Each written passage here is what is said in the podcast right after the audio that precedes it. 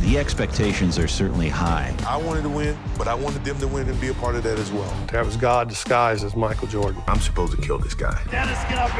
Había una vez un podcast. Bienvenidos a un nuevo episodio de Había una vez un podcast. Yo soy Diego Sierra de Ojos Cuadrados y hoy me acompaña Joana Maldonado de Cine Episodio. ¿Cómo estás, Joana?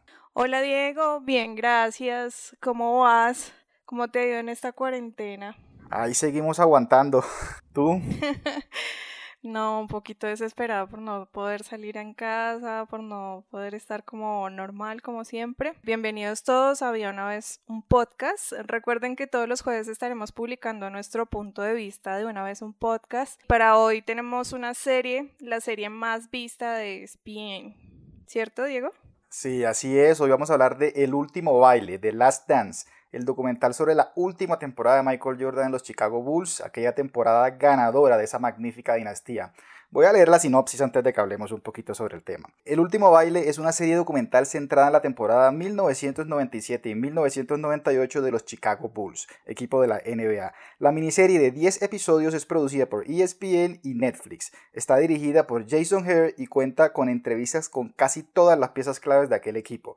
Esta temporada fue la última de Michael Jordan en la franquicia de Illinois, en la que los Bulls consiguieron su sexto anillo en ocho años. La estructura de la serie sigue dos líneas temporales diferentes que acaban juntándose. La primera línea temporal comienza durante la pretemporada de la temporada 1997-98, terminando con las finales de esa temporada, mientras que la segunda línea temporal comienza con los inicios de Jordan y recorre su carrera en los Bulls, finalizando al unirse a la primera línea temporal en 1997. Entonces, Joana, quiero preguntarte qué te pareció el documental. No, pues a mí la estructura del documental, o sea, lo que me estás hablando de las líneas temporales, me pareció increíble. Primero porque pues tenemos como, eh, se puede decir que el tiempo actual, donde pues vemos a, Jordan ya y a todos eh, estos personajes ya con edad y en donde eh, también se muestran pues los diferentes personajes que se van dando en esa, en esa historia, ¿no?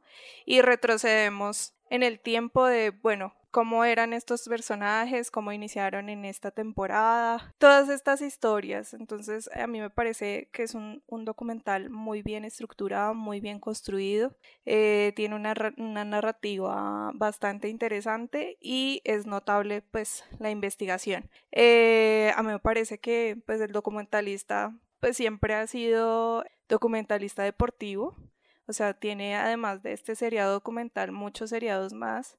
Y pues su objetivo siempre ha sido como humanizar al dios que es algo bastante interesante. Entonces, creo que él no, no, le iba a quedar eh, grande hacer esta investigación de, de, los Bulls. Sí, de acuerdo. No, yo estoy de acuerdo con lo que dices de, de la edición. El trabajo de edición me parece impresionante porque nos muestran desde el presente con estas figuras hoy en día y van al pasado siempre y nos retoman y todo se, se une perfecto. También siempre uno se pregunta, no sé si tú la preguntabas, ese material de los Bulls, ¿dónde estaba? Llevaba que 20 años ahí guardado, material impresionante, ¿no? sí, y es increíble porque, o sea, como que estructuran muy bien, o sea, las entrevistas del presente con entrevistas del pasado, como que las preguntas están muy bien hechas, o sea, como que la entrevista está muy, muy bien hecha y muy, muy bien construida, como que uno no ve un, un desbalance como, como que no, o sea, todo encaja perfecto. Sí, de acuerdo, parece que hubiera sido todo escrito. Sí. Yo te confieso cuando yo lo empecé a ver, lo primero que yo me pregunté después de ese primer episodio es, ¿será que esta gente tiene material para dar 10 episodios sin que la historia pierda calidad? Y, sí, o sea, el documental es impresionante, es durante los 10 episodios súper entretenido y revelador, ¿no? O sea, llegó un punto, además que llegó en un momento perfecto porque no teníamos deportes en vivos, pues todavía hasta ahora empezó la Bundesliga, pero era lo único de deporte que podíamos ver y entonces creo que llegó en un momento adecuado. No, total, súper acertado, o sea, súper acertado que hayan adelantado por, por el COVID. O sea, creo que mm, otro de los aciertos fue pues eh, la publicación en Netflix. Creo que esto les dio un empujón grandísimo. O sea, si hubiera pasado solamente en ESPN, no sé qué tan tantas vistas hubiera tenido el, el seriado. Y no hubiera acaparado la conversación semanal, porque cada semana será el tema, ¿sí? Todo el tema, la gente hablando de lo nuevo que pasó en el documental. Y, y, eso solo fue porque Netflix le abrió la puerta a 140 países más, ¿no? Sí, totalmente. O sea, eso es muy, muy acertada esa decisión que tomaron. Muy, muy, muy bueno. Yo cuando era niño pues tenía que como 10 años y, yo recuerdo, yo sí tengo memorias de ese equipo, los Bulls, uno en el colegio dibujaba el, logo de los Bulls y todo, pero no conocía tantos detalles como lo que nos muestra este documental, me pareció muy revelador y eso me gustó mucho y, yo creo que hay nuevas generaciones de hoy en día que no conocen a Jordan como lo vemos en ese documental, eso es lo que más me gustó porque aquí no, creo que tocan, lo único que no tocan mucho es la familia, ¿no? La parte personal de él, de su esposa y sus hijos, casi que uno no sabe que está casado pero sí, está la madre y están los hermanos y tocan el tema del padre y, pues obviamente muestran la rivalidad con los Detroit Pistons, muestran su época en Space Jam, las peleas internas en el equipo y, eso me pareció muy interesante porque muestra a esta nueva generación quién era Michael Jordan. Sí, sí, uno pues uno de pequeño siempre lo vio como un, un ídolo. Eh, acá se muestra una parte mucho más personal, más de su personalidad, mucho más, más real sí, uno lo veía demasiado irreal, sobre todo, pues, mm, yo digo, hay una parte, pues en la parte en donde graban Space Jam, yo recuerdo y decía, esta película es increíble, porque ¿cómo es posible? O sea, es un personaje tan irreal que hizo una película con caricaturas. O sea, que protagonizó una película con caricaturas. Un extraterrestre. estaba muy, Exacto, sí, total. Estaba, estaba muy, muy, es tan irreal que uno dice, oh, por Dios, eh, el ídolo, lo demás. Pero este documental creo que sienta mucho en que es un humano, esta fue su vida y esta es como su, su historia. Y aquí les mostramos pues parte de, de cómo fue todo, toda esa temporada. Sí, de acuerdo, porque claramente el documental también le da su episodio a Dennis Rodman, a Scottie Pippen, a Phil Jackson, como que va tocando temas del tema de los Olímpicos, pero Michael Jordan es el único que aparece en los 10 episodios y, es, el, es el, eje narrativo de todo este documental, es sobre él, de hecho está coproducido por, por su compañía productora. Sí, pues es algo que a mí pues personalmente no, no me gusta mucho porque pasa a segundo plano a, a Dennis Rodman, eh, a Pippen y a, pues, a otros jugadores que también estuvieron en el equipo, están muy, muy, muy por encima, ¿sí? Entonces a mí en parte eso no, no me gusta mucho. Me hubiera gustado ver más de Rodman, eh, sus dos versiones. Además de ser fiestero, este señor pues tenía una inteligencia brutal, porque sabía y entendía y había estudiado cómo se movía la pelota, cómo robar esa pelota, cómo, ¿sí? Sí, de acuerdo. Todos los movimientos y todo eso, eso es una cuestión casi, pues, que matemática, o sea, es una vaina... Eso es física pura. es física pura, sí. Entonces, eso me hubiera gustado verlo, preguntarle, bueno, muéstranos cómo sabías todo eso.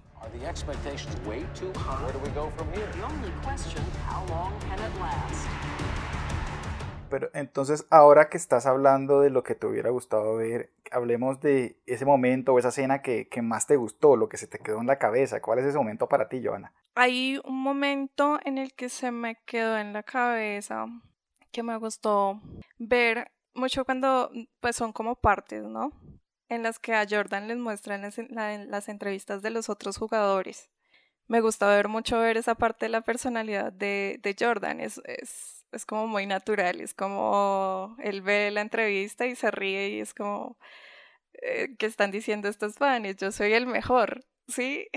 o sea, esas partes me parecen increíbles porque revelan mucho de su personalidad y revela mucho de, de, quién es. Sí, yo de acuerdo, yo tengo ese mismo momento y es, a mí me interesa mucho es porque de alguna manera el documental se está influenciando a sí mismo. O sea, ya grabaron entrevistas con los demás y después cogen ese iPad, se lo ponen a Jordan y mira lo que están diciendo de ti. Y cuando, incluso hay un momento muy específico, es cuando el, el dueño del equipo en esa época, Jerry Reinsdorf, habla sobre cómo hubiera sido un séptimo título. Y él dice como hubiéramos seguido. Y, Jordan le dice, no, eso no era así, él está mintiendo. Entonces es muy interesante ver, esa reacción del tipo. Como, como el mismo documental decide tomar un camino gracias a las entrevistas que ya han hecho.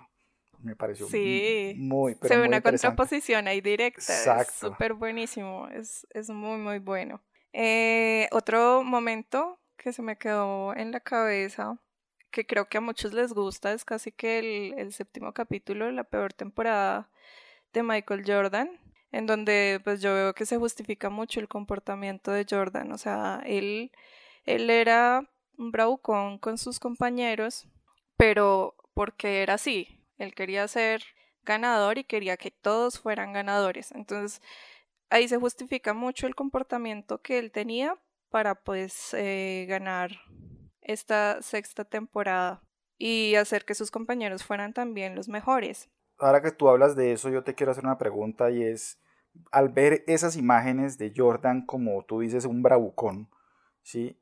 Él, antes de, de que saliera el documental, los varios medios reportaron que en una entrevista Jordan le dijo al director que él tenía miedo de que este documental lo hiciera parecer como una horrible persona. Y es que durante estos 10 episodios vemos lo desagradable que el tipo podía llegar a ser con sus compañeros. O sea, incluso hay una temporada en la que Pippen y Rodman no están disponibles, uno por lesión, no recuerdo el otro por qué caso.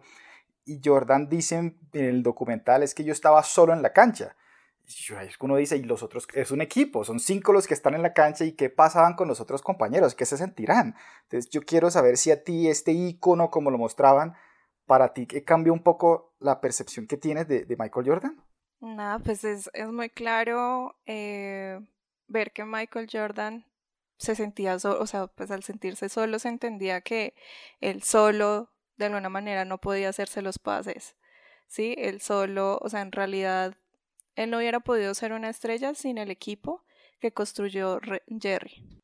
Entonces, prácticamente él se volvió un ídolo también gracias a su equipo. Claro, ¿sí? es que siempre es un deporte de equipo, siempre va a ser no solo uno, es el equipo. Exacto. No importa en qué Es deporte sea, pero es el equipo. Y claro, él era el Exacto. mejor, pero sin los demás no, no hubiera llegado, no hubiera logrado lo que fue, es decir, el entrenador que tenía, que era el entrenador indicado para ese momento. Y otra cosa es que Michael Jordan no es el mejor de todos los tiempos, es el mejor de su época. ¿Sí? Ya eso serán Está- opiniones, ya siempre cada uno tendrá sus opiniones, unos dirán que LeBron, otros que Kobe, otros que. Magic. Pero de todas maneras, o sea, es de, sus- de, de su tiempo. O sea, muchos ya han superado sus récords, sino porque, digamos, porque tú crees que él se volvió, pues, un dios. O porque lo volvieron un dios. Es que a mí me parece que él fue el primero en ese momento que tuvo, él parecía una estrella de cine. En ese momento los Bulls ganaron tanto que acaparaban toda la conversación, no solo deportiva, sino de la cultura pop. Y Michael Jordan siendo la estrella, lo trataban como si fuera una estrella de cine. Piensa que fue el primer deportista que tuvo su marca propia. De- y es sí. una marca que lo hizo billonario. La plata que tiene no la tiene por el deporte, la tiene por los zapatos de, de- de Air Jordan. Y eso ya Eso es- es normal hoy que Ronaldo tenga una, que Messi tenga la otra, ¿no? Pero fue Jordan el que inició eso. Después llegó Tiger Woods también. Y, pero Jordan era esa figura y además como él daba pocas entrevistas a televisión o en radio, entonces siempre había una mística que lo, alrededor de él que lo hacía como una persona más grande todavía. Me parece que era eso. ¿Qué piensas tú? Sí, él tiene como una, una, una gracia, ¿no? Una personalidad bastante chévere frente a las entrevistas, súper fresco, además. Entonces, de pronto, este Eh, documental también de pronto lo hace ahora para recordarle a la gente de una generación que piensa que Kobe Bryant, que en paz descanse, o que LeBron sí. son los mejores, que él diga, mira, yo también, yo, sin mí esto no hubiera pasado de pronto, porque LeBron lo, te- lo tenía de ídolo a él, y Kobe Sí. también. Pero a mí, hablando del tema que hablábamos ahorita de, del bravucón, a mí me gustó un poco eso, porque lo que tú decías al principio lo humaniza, y yo creo que lo admiro aún más, porque no solo muestran lo bueno, sí, que el tipo era un crack y que salían comerciales de, con Spike- dirigidos por Spike Lee y tenía su propio jingle, Be Like Mike, pero el tipo también comete errores, tiene imperfecciones, pero mostraban ese esfuerzo y esa persistencia, un deportista que busca superarse y este tipo era en realidad siempre en búsqueda de la perfección, un tipo súper competitivo y cuando le decía a sus compañeros esas cosas horribles que muestran a veces como les decía, hey, este soy yo, quiero ganar y tienes que subir tu nivel, tienes que, obviamente el tipo, a Steve Kerr a los demás no van a llegar al nivel de Jordan, pero sube lo que más puedas y le sacaba lo mejor de ellos para poder competir al mejor nivel. Y entonces sí, era un bravucón, de pronto el método, algunos no estarán de acuerdo, pero el tipo ayudó y ellos muchos lo admiten, que el tipo les ayudó a sacar lo mejor de cada uno para ganar. Es un competitivo y te aseguro que LeBron James debe ser así también en la intimidad. Y, y Kobe de pronto la era también, Shaquille O'Neal, por eso es, claro, es la exigencia para sacar lo mejor y así en todos los deportes de equipo deben ser así, porque si no, seguro si se relajan, no, esos tipos son súper competitivos y lo único que quería era ganar. Entonces cuando uno ve a Jordan así, yo, yo en serio que lo admiro aún más. Bueno, pero digamos, por ejemplo, eh, Scottie Pippen cuando también tomó el mando, pues no estuvo tan mal, ¿no? No, estuvo de alguna manera, él de alguna manera pues tiene como una personalidad mucho más noble. Es súper... Eh, yo vi por ahí como una propaganda que decía como inseguro, no, no me parece inseguro, simplemente que es más tranquilo y, y es noble. Pero mira lo que ocurrió, en, que en ese equipo, no me acuerdo en qué episodios que muestran, que cuando Phil Jackson dice que el tiro lo tome otro y no él, el tipo dice yo no juego entonces y se pone celoso porque también quería sí, ser también la estrella. Tiene su lado, sí, tiene, su lado, estrella, claro. Si yo no voy a ser el del tiro ganador, entonces ni juego. No, y me pareció terrible el contrato. Claro, horroroso. lo del contrato a mí me dolió mucho. Yo dije, uy, no, ¿cómo es posible que no le estén pagando y le esté dando todo? No, o sea, lo que se debe. Y hay gente que... lo que se le debe pagar no se lo da. No sé si tú sepas, porque yo no sé si es cierto, pero hay gente que dice que el tipo está en la quiebra hoy en día. Ay, no, no. Eso daría pesar, o sea, yo digo, y no, este tipo que era de los mejores, era el segundo mejor jugador de la liga probablemente, y en lo que termina, no he confirmado eso, pero eso es lo que decían por ahí el otro día cuando estaba el documental en la conversación, ¿no? Ay, no, terrible. Sería, sí, sería terrible, pero... lo que son las cosas de la vida, ¿no? Sí, sí, sí. Por eso es que hay que ser como Jordan. Ah. Exigir. Jordan era un extraterrestre. E, e, ese, ese, episodio cuando muestran lo de Space Jam, el tipo no solo hizo que, que, que, la productora le adecuara una cancha de baloncesto para que él pudiera practicar, sino que el tipo todas las noches tenía un juego a las estrellas propio. Todos los mejores de la liga llegaban a jugar con él. Eso me pareció súper realista, impresionante, ¿no? Sí, no, y pues o sea, ¿cómo es posible? O sea, uno con una producción de una película, ¿no? Sí. Y que le diga a Jordan, no, es que necesito una cancha para jugar, para practicar. No, el presupuesto, ¿tú crees que ahí no hubo un desbalance del presupuesto de la pobre película? Claro. Pero bueno, Joana, hablemos, ya me has dicho que nos gustó, ahora hablemos de lo que le mejorarías o lo que no te gustó. ¿Qué, qué le cambiarías o qué mejorarías? Bueno, pues le daría un poquito más de protagonista, eh, de protagonismo al resto de los personajes que están en este seriado documental. A Dennis Rodman, a Pippen, Jerry Krause, pues es, es un punto clave de este documental. Sí. Y creo que también, también toda la parte administrativa. Yo creo que, que ah, yo más que algo que, que me fal que, que le cambiaría o mejoraría es que a mí me faltó esa, pero eso que tú dices, Jerry Krause, que lastimosamente, pues él, él, murió en el 2017 y entonces no pudo defenderse un poco porque en el documental lo pintan casi que como el villano. Es lo más cercano que tenemos como a un villano en, este, en esta historia. Y pues él fue el gerente general durante más de 20 años y fue el que formó este equipo. Y un equipo ganador. Sí, así como Jordan se lleva el crédito de ser el mejor, pues Jerry Krause también podía decir, yo soy el gerente general del equipo que ganó seis títulos en ocho años. Exacto. Entonces a mí sí me faltó eso. Y además que pues pensarse eso no es fácil. ¿Qué jugadores eh, pueden encajar? ¿Qué jugadores pueden eh, hacer un, buen equipo? Y pues construirlo además de que pues los Chicago Bulls no eran un buen equipo antes de este. Entonces como que pues en general solo han ganado seis títulos en su, en su historia. Cada franquicia como tal solo tiene seis títulos y fueron los que ganaron en esa época. No más. Se fue Jordan y se fue el equipo, se fue Phil Jackson y, y se acabó. No han, no han, vuelto a ganar. Y antes de Jordan y Jerry Krause tampoco ganaron. Sí, entonces pues fue la inteligencia que construyó esto. Claro. Para que hiciera posible que los Bulls ganaran. De acuerdo. Estos seis títulos. Eh, bueno, yo quiero que me cuentes un poco más de ese final agridulce. ¿A ti cómo te pareció ese final? Yo, no estoy de acuerdo con la decisión de, del dueño que dice, no, si hubiéramos querido un séptimo título, pero había, pensaron que había que hacer una reconstrucción como tal. No, yo creo que el equipo venía ganando, hay que dejarlo ganar, sí, hasta que no pueda más, pero no desmantelarlo todo pieza por pieza. Y, pues Phil Jackson demostró que es un ganador y se fue a otra franquicia y los hizo ganar también. Ganó cinco títulos con otro equipo, entonces, ¿tú qué piensas?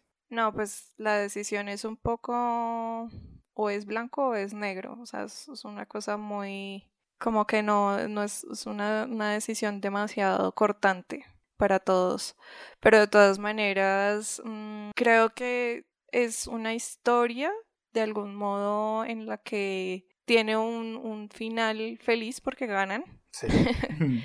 y un final, pues, de algún modo triste porque se separan todos. Sí. Uno queda feliz y triste al mismo tiempo. Sí, no, y en ese momento de pronto uno diría, bueno, pronto es una decisión inteligente, vamos a ver qué pasa.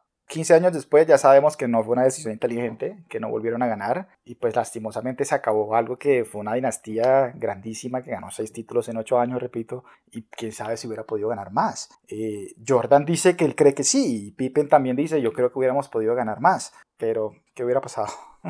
Lo bueno es que como dicen algunos, se retiraron en el punto más alto, digamos, se, se fueron ganando. Sí, se fueron de ganadores y sí, pues puede ser algo bueno como algo malo. Sí.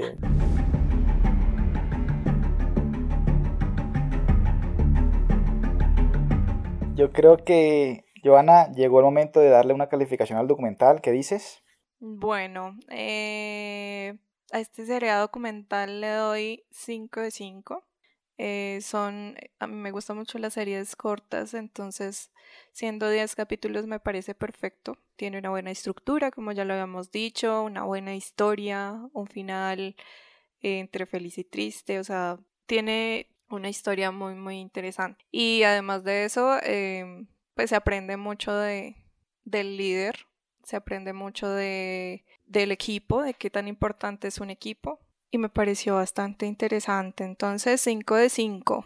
Diego, ¿tú qué calificación le das? Yo también le doy 5 de 5 anillos que ganó Phil Jackson luego de salir de los Bulls. Creo que el equipo tenía mucho más para dar. Es un equipo ganador. Había que retocar, más no reconstruir y yo creo que tenían el mejor entrenador al mando, tenían el mejor jugador de la época, como dices tú, tenían el segundo mejor jugador de ese, de ese momento en la NBA. Yo no entiendo si fue una cosa de egos de los directivos o, qué pasó, pero como tú dices, un equipo que pues muy ganador y, y, es interesante en este documental ver no solo las dinámicas que habían adentro de, de los jugadores, pero también la gerencia con, con, con el equipo.